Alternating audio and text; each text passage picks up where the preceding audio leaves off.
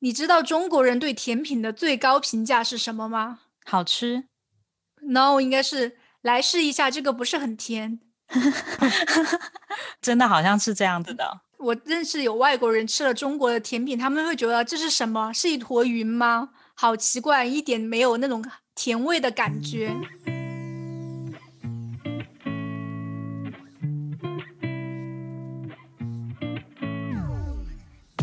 Hello，大家好，欢迎来到新一期的一起 B B Call，我是 Blake，我是 Bonnie。那这个星期呢，我们来跟大家聊一下糖。糖是一个特别有意思的东西，因为它基本上在所有的文化里面都是一个有美好寓意，像我们讲爱情啊、微笑，对，甜蜜，闺蜜也是甜的。但这一期我们要跟大家聊的是糖衣炮弹，因为糖已经逐渐的演变成一个对我们的健康有一定威胁的东西了。以前的时候，我们如果要吃到糖是非常难的，因为比如说你要躲避野兽的追击，跑到一棵树下去吃那个苹果，可能还有其他的动物跟你抢，像猴子这些。你要吃蜂蜜，也有可能被蜂蜜蛰，所以说不是特别容易就可以摄取到的。虽然在过去很多国家它都有甘蔗，但是可能大家就只是吃一下甘蔗里面的那个汁水。从甘蔗里面提取砂糖，最早的记载就是在印度。然后呢，在十二世纪的时候，糖又来到了欧洲，但是那个时候糖就非常的贵，因为它是一个贵族的象征。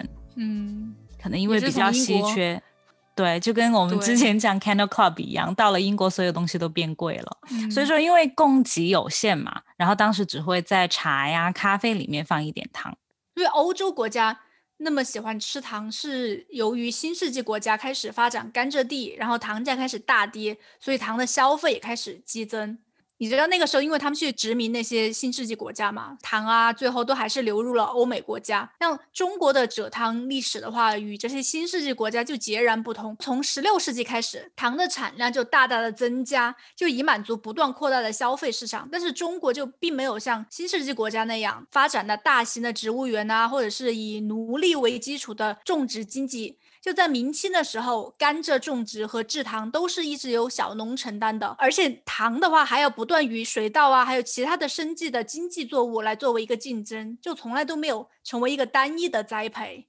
所以说，我们中国根本就没有像这种过剩的情况，嗯、它就不需要鼓励大家来大量的消耗，添加到你的饭碗里面。哎，那上海的比较甜，是不是因为他们当时经济比较繁荣，就比较多的贸易？可能当时的那种小农糖商都是在上海、江浙一带，或者有贸易的时候，他们会首先把糖带到上海，因为它是一个港口，有可能可以去了解一下这个历史原因。嗯，那关于近代为什么西方吃糖的量会变得那么夸张，就是因为在一九五五年的时候，有一个美国的总统，他突然得心脏病了。因为那个时候心脏病它不像我们现在心脏病那么常见，然后就开始引发了激烈的讨论，就出现了美派科学家和鹰派科学家。然后美派科学家他就觉得是脂肪的问题导致了心脏病，英国有一个科学家就觉得是糖导致的。然后他们就为这个吵啊吵，吵了二十年，最后糖就赢了，然后就兴起了 no fat 运动。我们现在吃很多东西，去超市都会给你标明 no fat，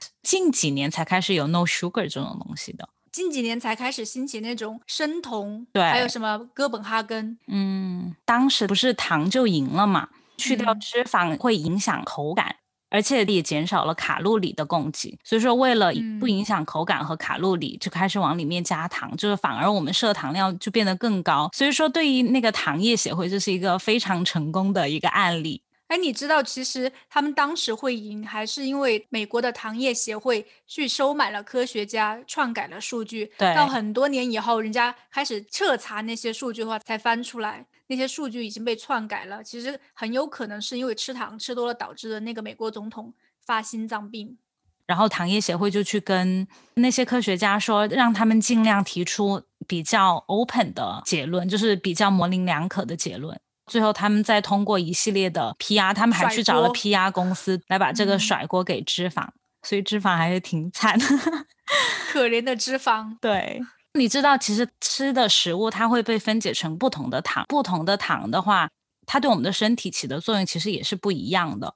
葡萄糖肯定大家都很熟悉嘛，一般我们吃的面包啊、米饭、面条这些进去，它都会被分解成葡萄糖。我们身体其实是需要的，因为我们需要它给我们提供能量，而且也需要葡萄糖来保证脑部的正常运作。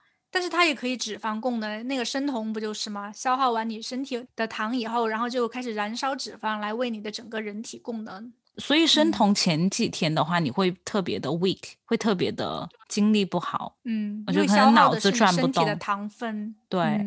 然后另外一种也是我们很熟悉，而且是我们一出生就会通过母乳喝到的，就是乳糖。然后长大之后在奶制品里面也会摄取。那我们平时说有些人他乳糖不耐症，其实就是这些人他们可能不能吃奶制品里面的这类糖。其实像亚洲人的话，百分之九十九都有。乳糖不耐受，就各种各样的症状，或者是你肚子喝了以后肚会拉肚子啊，肚子会咕咕叫啊，胃有点不舒服啊，都是乳糖不耐受的症状。但亚洲人的话，大部分都有。嗯，那最受争议的其实就是蔗糖，就我们刚才讲的甘蔗里面提取出来的那种 refined sugar，它的组成就是一半的葡萄糖，然后另一半是果糖。像我刚才不是讲了糖的历史嘛，它是在水果啊、蔬菜、蜂蜜这些里面。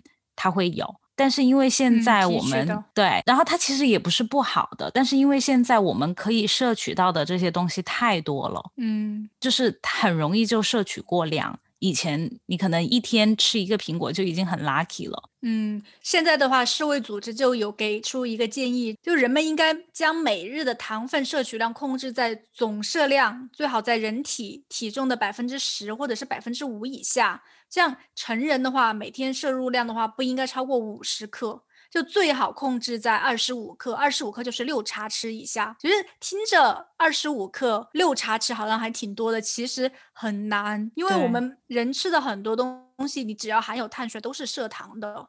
但是像水果呀那些天然的糖分是可以不算在这个额度里面的。哦，所以说他是说你正常，比如说你吃水果，你能吃多少天然的随便吃。但是如果你要榨成果汁的话，你就单独算，不能超过它那个额度。其实这也说明一点，就是因为如果我们吃一个完整的苹果的话，吃不了多少，顶多我们吃两三个就饱了。对，因为里面的话含有丰富的纤维素，你打成汁的话就破坏了那个纤维素。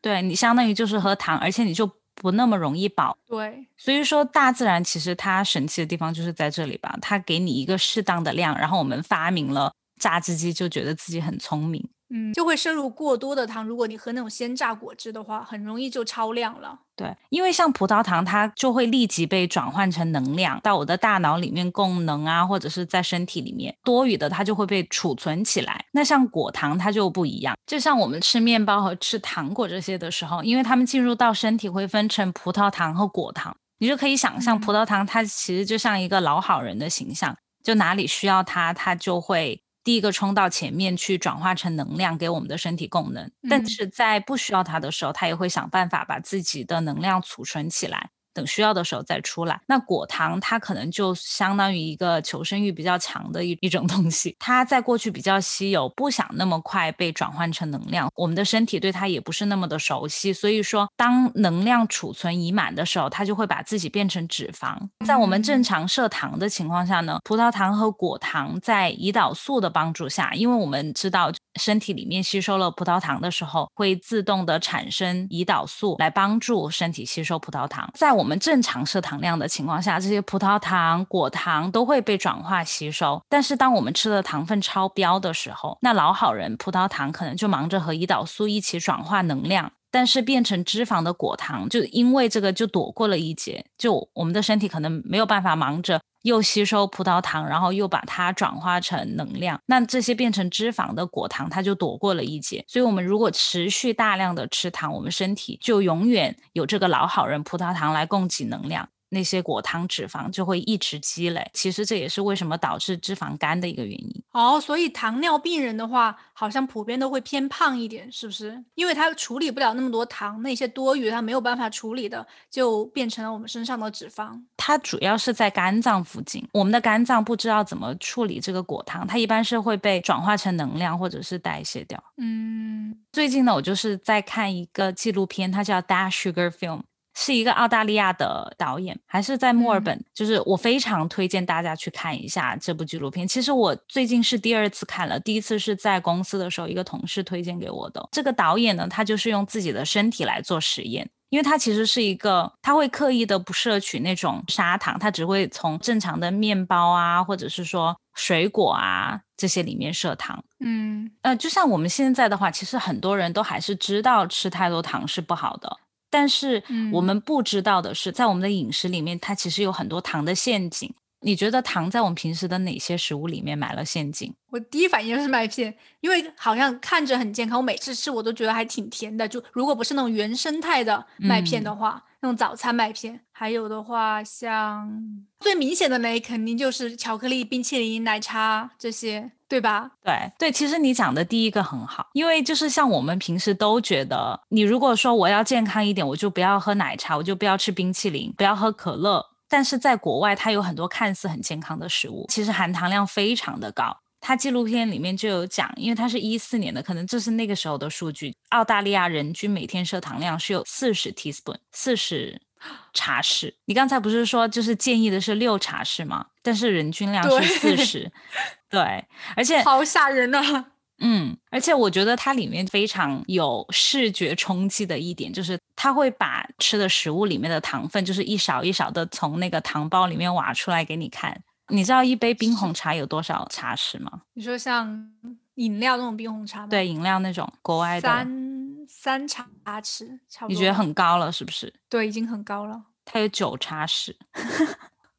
天呐，对啊，就突然就不想喝冰红茶了。我觉得，如果你去买饮料，想说我不喝可乐，我喝冰红茶，就是它是茶，感觉是比较健康的。但是其实它它里面也有糖的陷阱。就澳大利亚一个四口之家，它平均一个星期吃的糖要吃六包一公斤那么大的一包的糖，四个人吃六公斤。对，六公斤。那一公斤的概念是什么？就是如果我平时不做糕点的话，我其实买一包糖，我一年可能都吃不完。因为它是一包砂糖，所以说你看得到你自己吃多少。但是如果当那些糖都埋在你的食物里面的时候，你其实就已经失去这个概念了，你就不知不觉吃很多糖，你还觉得自己很 healthy。因为你看你橱柜上那一包一年前买的糖，还有一半在那里。其实那些国外的糕点就是含糖量很高。你知道我以前去上个蛋糕课。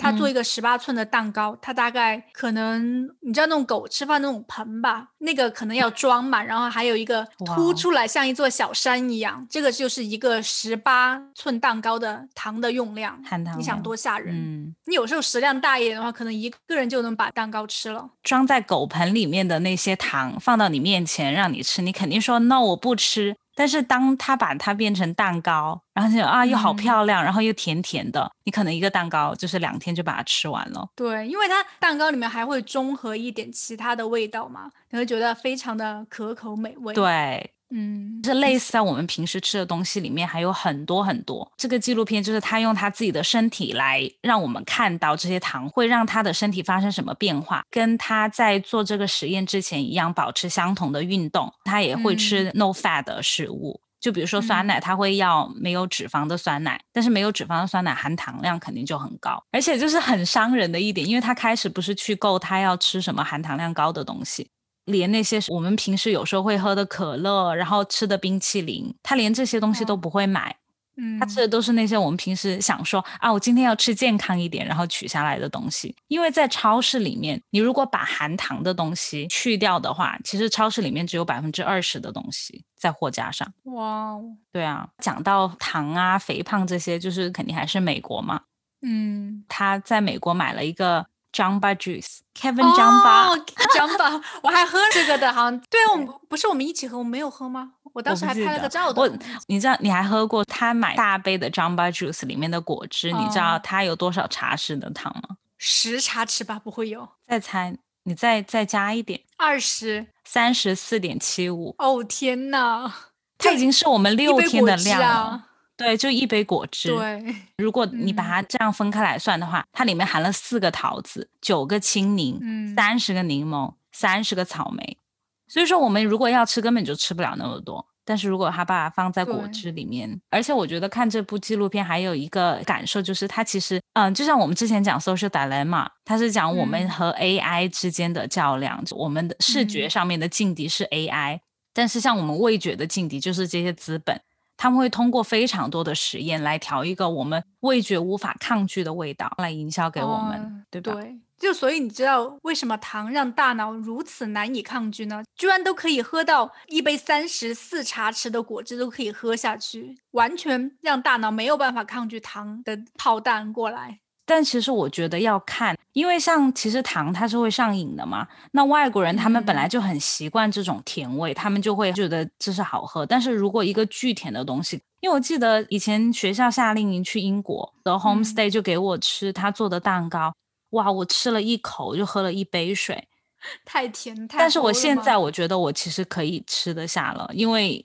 我已经被训练出来了，真的假的？我现在都没有办法吃得下。我从来不吃公司的蛋糕，因为太甜了。我我来念高中的时候，我的 homestay 的妈妈给我准备的午餐，因为在国内大家都是说你要吃健康一点啊，你要吃菜呀，你要吃什么什么。然后我的午餐是香蕉就算了，它是水果，里面会有饼干、巧克力、果冻。我想说，这不是零食吗？而且都是我妈不准我吃的东西。我的 homestay 也是一个三明治、一包薯片，还有两个苹果。对，薯片他们会给你薯片吃。像在国内的话，就是自己去买薯片就算了，家人一般都不会让你去买薯片，不会让你中午吃。所以说，吃三十四茶匙的饮料对他们来说还是可以接受，还是有点太多。但是你知道这个整个过程是怎么运作的吗？就像你刚刚就说，喝了一杯饮料，喝了一口。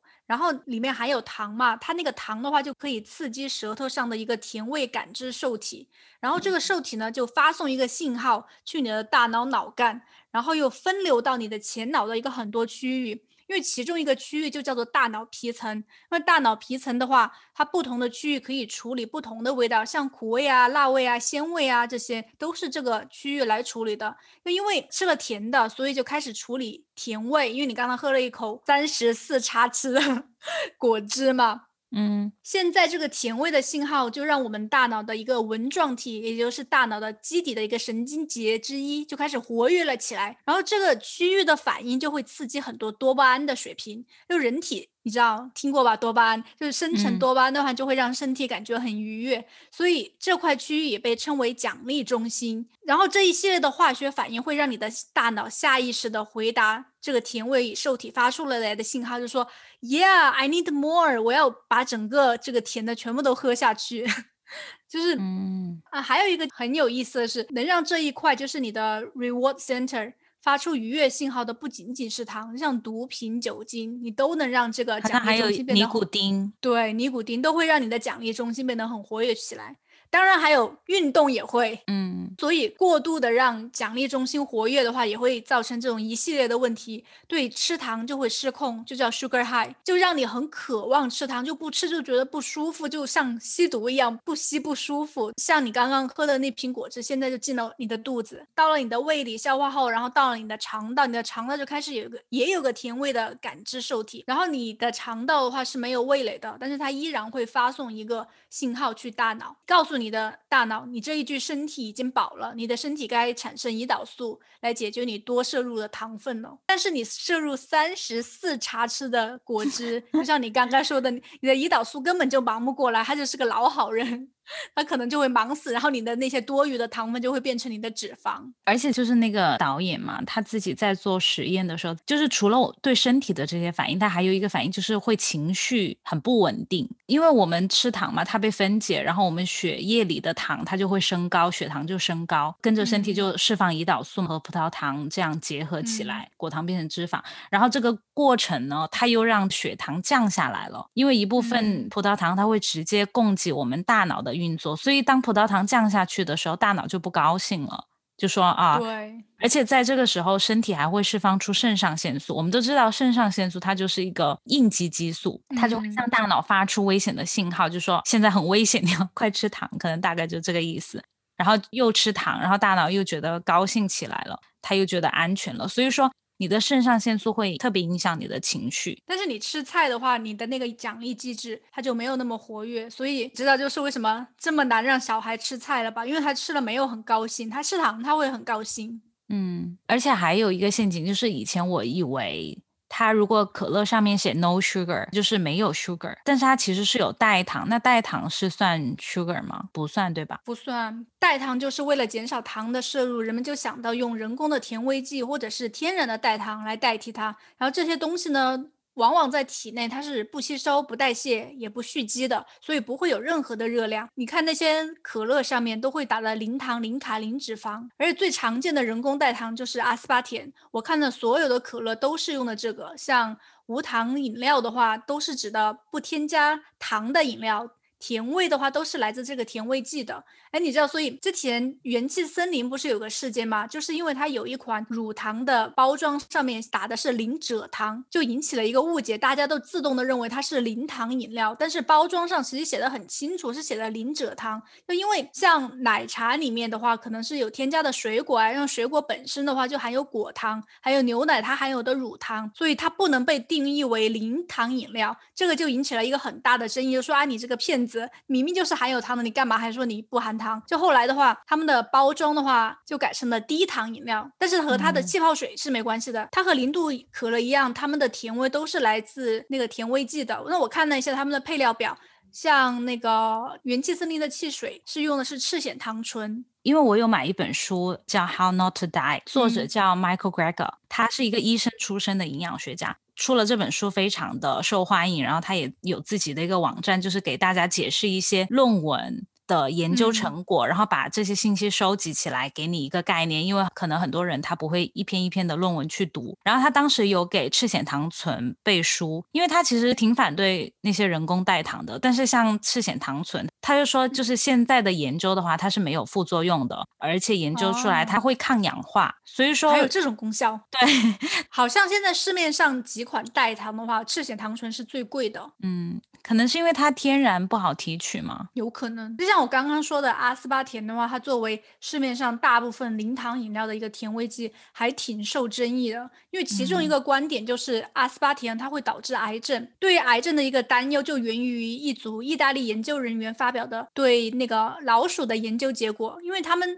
这个结果就表明阿斯巴甜可可能会增加某些血液相关的一个癌症风险，就像白血病。或者是淋巴癌，增加他们的风险，就听起来是不是觉得好像还挺吓人的？然后我就看了一下国的癌症协会，他发表的一个对阿斯巴甜的一个算是一个更正吧。他就说，他们看了这篇文章以后，后来就有一些研究员对这些研究数据审查的时候也提出了一个质疑，他们就觉得流行病研究结果的话，对人对阿斯巴甜还有与癌症的关系，觉得是不一致的。反正他们癌症协会就认为阿斯巴甜是不会增加人患癌症的风险的，就还给出像美国的 FDA 还有欧洲的 EFSA，他都认为阿斯巴甜作为甜味剂是安全的。然后美国的癌症协会他的说法就是因为阿斯巴甜的甜度是糖的差不多两百倍，所以很少的量就可以让食品具有甜味。然后虽然阿斯巴甜它获得了 FDA 的批准，但是那有美国有一个消费者权益保护组织。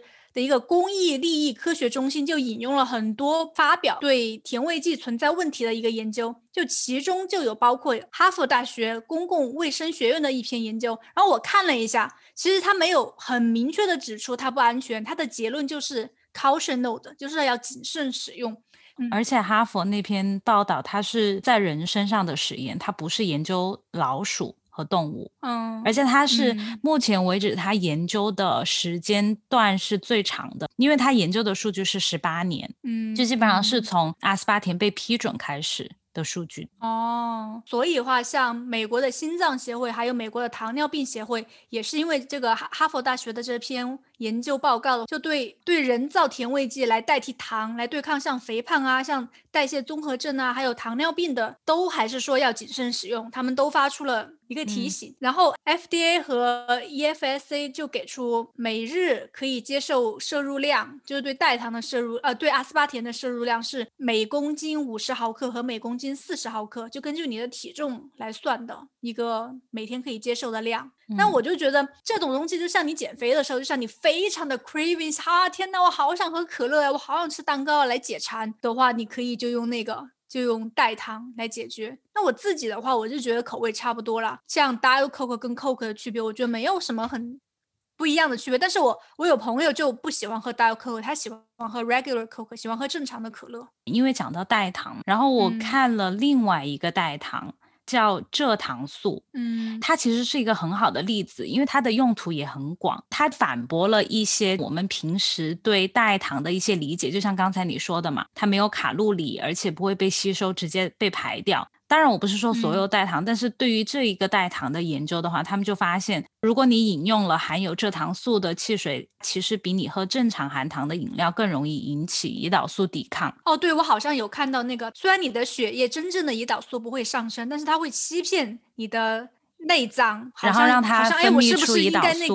对对对对，有糖来了，我要去，我要去，就是帮他。对，有点狼来了的那种故事。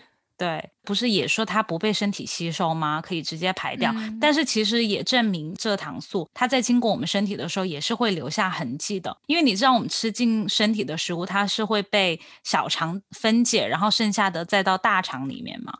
因为它不会被小肠分解，直接就是到大肠，然后在大肠里面停留一段时间，然后在这个过程里面，它就会改变我们肠道里面的微生物群，而且它调查出来有可能会抑制有益菌的形成，所以说它其实可能会换一种方式造成隐患。嗯，当然他们也没有禁止这一种代糖，是因为。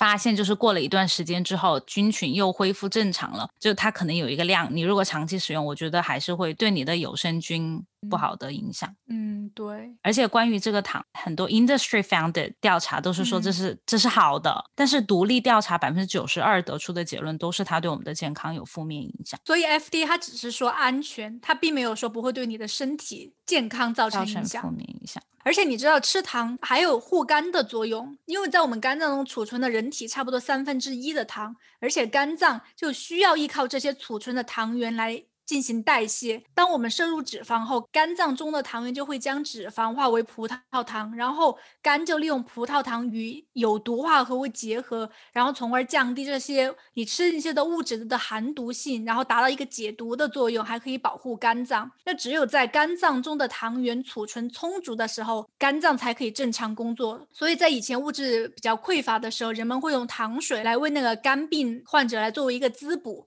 但是用糖来护肝也要讲究一个适量，就像我们刚刚讲了那么多，就以前我们人的生活比较贫困，物资比较匮乏，就想从食物中获得充足的糖分，其实很难的。所以我们要通过像喝糖水呀，还有其他的方式来补充糖分，来起到一个保护肝的作用。但是现在我们生活条件好了那么多。人们能选择的东西就很多了，像我们现在的很多食物里面都会添加糖，就平时所吃的东西就完全可以满足肝脏的需求了，就并不需要额外的补充糖分。就你不要觉得，哎呀，我要喝奶茶，我要保护我的肝。你听了我刚刚的一席话，你不要这样觉得，这这样并不会让这么想吧。这只会让你长胖，你不要觉得好像吃糖真的就是护肝。像我们现在生活条件，你平时吃的那些完全够了，每天呢就喝一杯奶茶，不要打着像什么啊我要保肝，那其实只会让你长胖。对，所以我们说这么多，我们不是说糖不好，糖其实是一个对我们身体非常重要的东西。就像我们长时间不摄糖的话，我们会晕眩，我们会头脑不清楚，而且我们的身体也会觉得非常的 weak。所以说我们是需要摄糖的，只是说，而且你的身体就不会分泌多巴胺了。对，就不会快乐了。对 对，所以吃碳水还是很重要的，因为碳水啊，它进了你的身体就转化成了糖，让你的大脑分泌多巴胺。你才会快乐。你长期不吃碳水的话，就人很容易得抑郁症，这也是一个科学家得出的结论。嗯，所以说我们这一期讲的不是说糖不好，我们是讲的是说糖的陷阱，其实挺不幸的，因为我们生活的环境、食品安全，它其实变得一个更复杂的话题了。如果我们不留意、不清楚自己吃的东西是什么，那我们很容易就会掉进糖的陷阱里面。所以说，我们均衡饮食对，所以说我们看完这些资料之后，我们两个给自己的建议就是说，如果要摄取糖，肯定是摄取天然的糖。那如果可以吃一个完整的苹果，因为它所有的营养都包含在里面，像纤维啊、其他的维生素啊、苹果汁、糖啊，不要去把它打成苹果汁。看清这些糖的陷阱，就不是说吗？不要饮酒过量，也不要饮糖过量。所以说，也是建议大家去看一下这个叫《Dash Sugar Film》。我觉得其实真的是一个很不错的纪录片。那好吧，那谢谢大家收听我们这一期《糖的陷阱》。如果你喜欢我们的节目，请记得订阅哦。我们下一期再见吧，拜拜，拜拜。